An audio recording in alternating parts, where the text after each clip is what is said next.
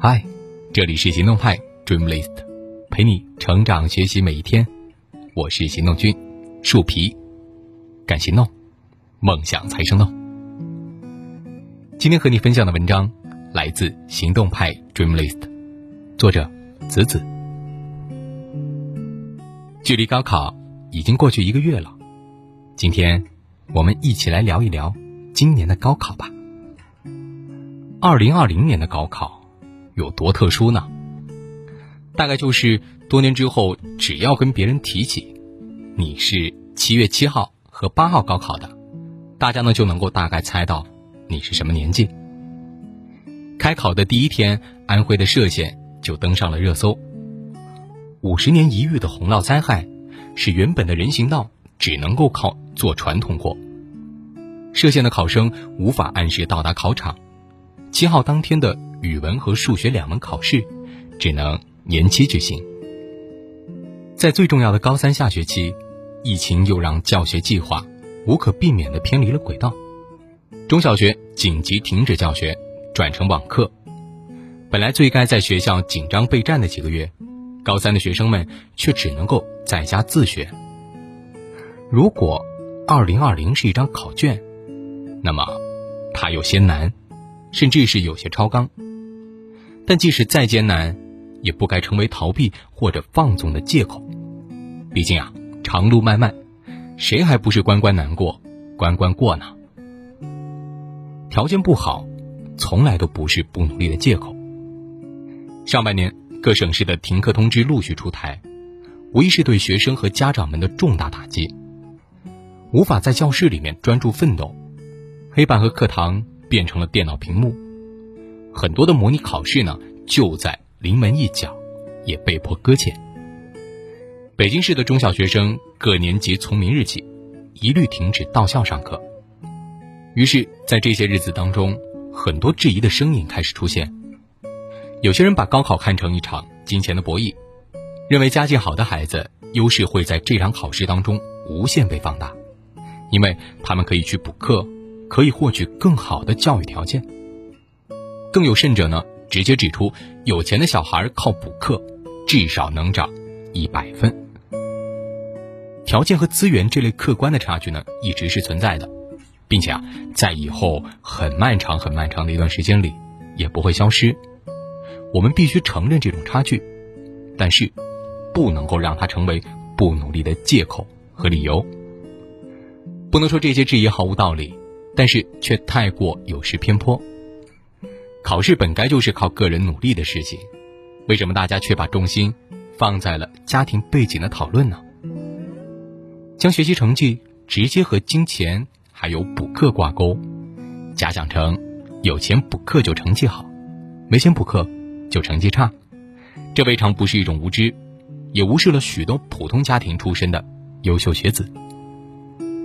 人嘛。都是有惰性的，一旦将是否能够做好一件事情的决定权交给了资源、条件还有金钱这些不可控的因素，那么就难免会开始劝自己听天由命，给自己偷懒的理由。中岛敦在《山月记》里曾写下一句经典的名言：“我不敢下苦功琢磨自己，怕终于知道自己并非珠玉，然而心中既然存在着一丝希冀呢，便又不肯。”甘心与瓦砾为伍，最怕呀！你明明能够做到百分百，明明不甘于平庸，却又因为害怕被现实打击，把所谓的资源差异当借口，放弃了推自己一把的决心。自律的人，逆境中也在弯道超车。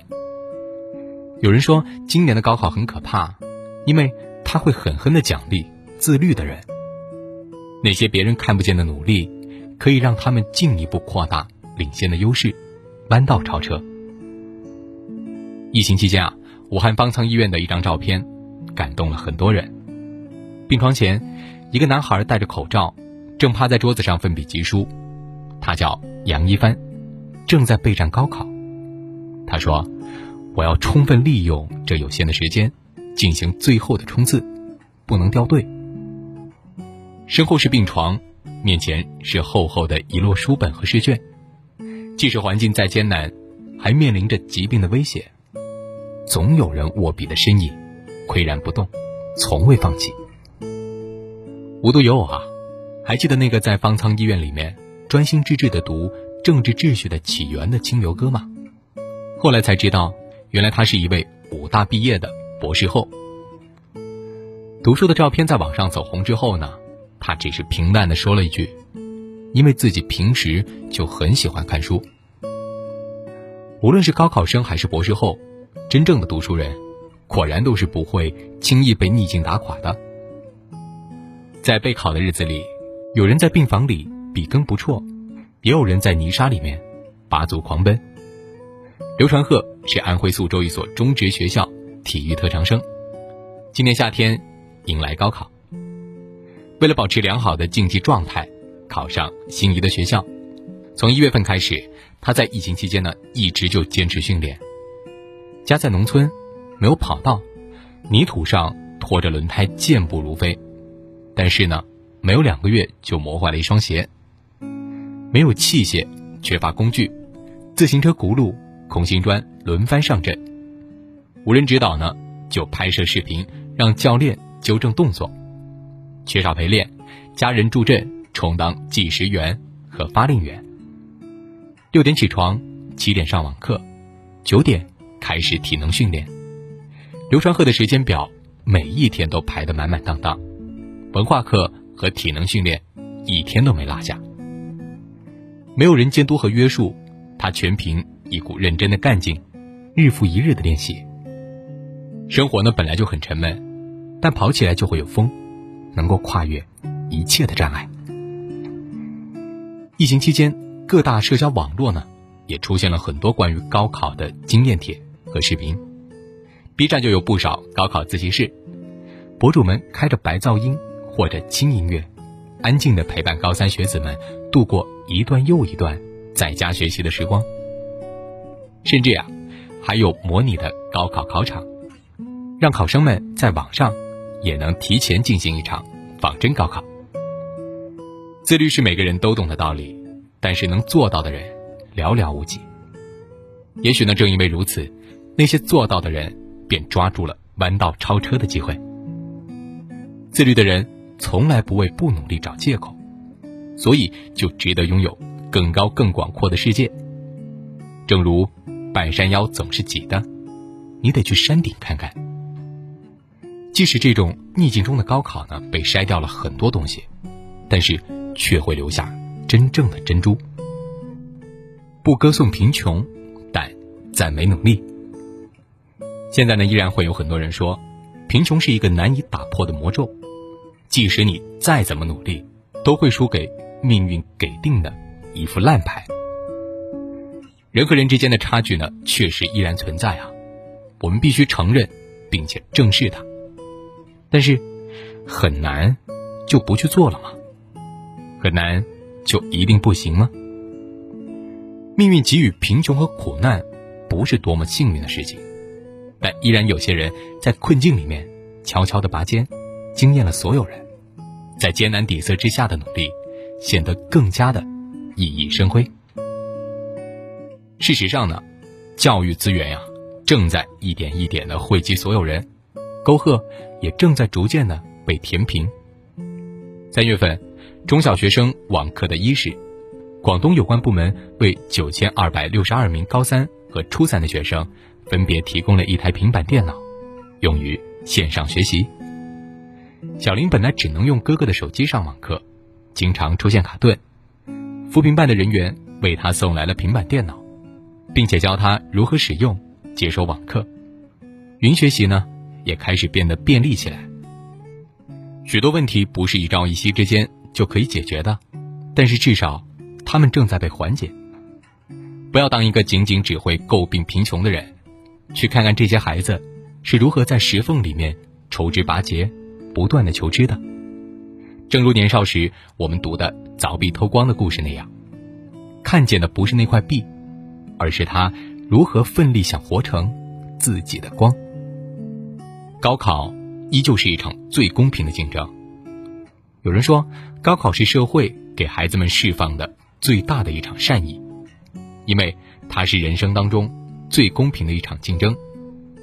但有人也指责所谓的公平，只是一个笑话。到底什么是高考公平呢？是大家在同样的时间当中，用同一份试卷，冲击同样的分数线。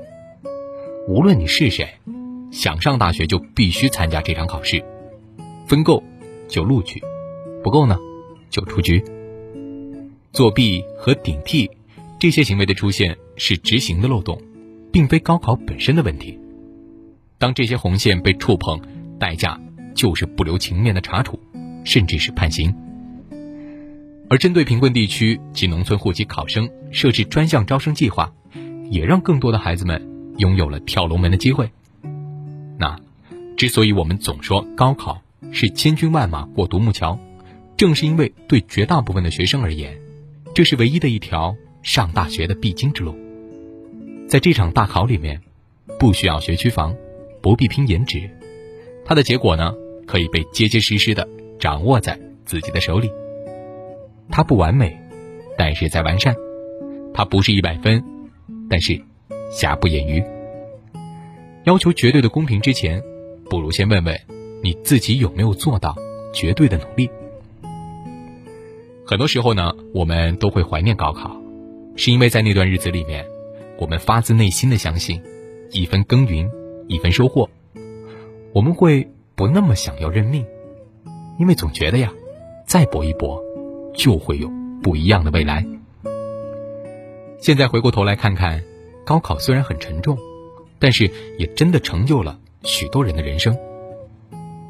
博主搜神记写过这样一段话：大概聪明的人真的不多，多的是想走捷径却无走捷径的本事，想走正途却又吃不了正途的苦的笨蛋。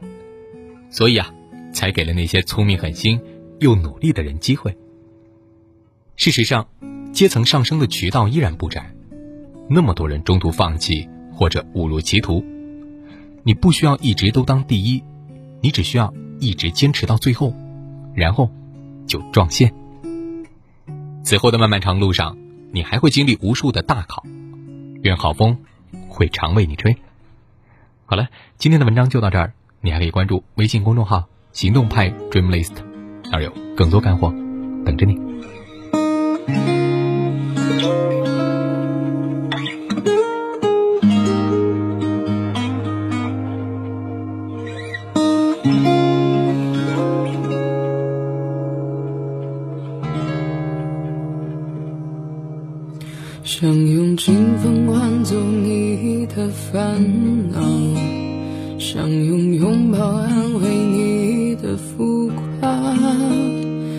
夜外面的雨有些大，流浪的小猫被谁带回家？想用日出换今天的晚霞，想用风沙换路边。的野花，蜷缩在沙发喝一杯茶，耳机里谁在对我说着话？睁开眼说梦话，又告诉谁你心里的想法？能聊天谈心的朋友。五六七八，不如自己给自己回答。面对世俗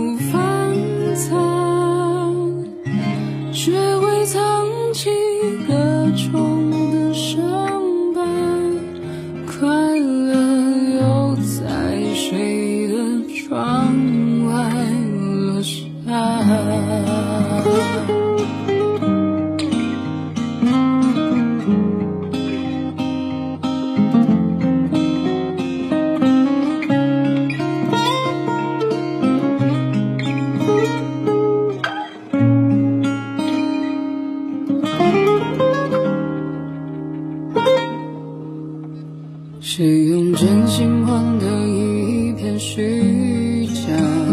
谁用勇敢换走担心害怕？谁用微笑装作开朗豁达？谁用眼泪代替告别的回答？睁开眼说梦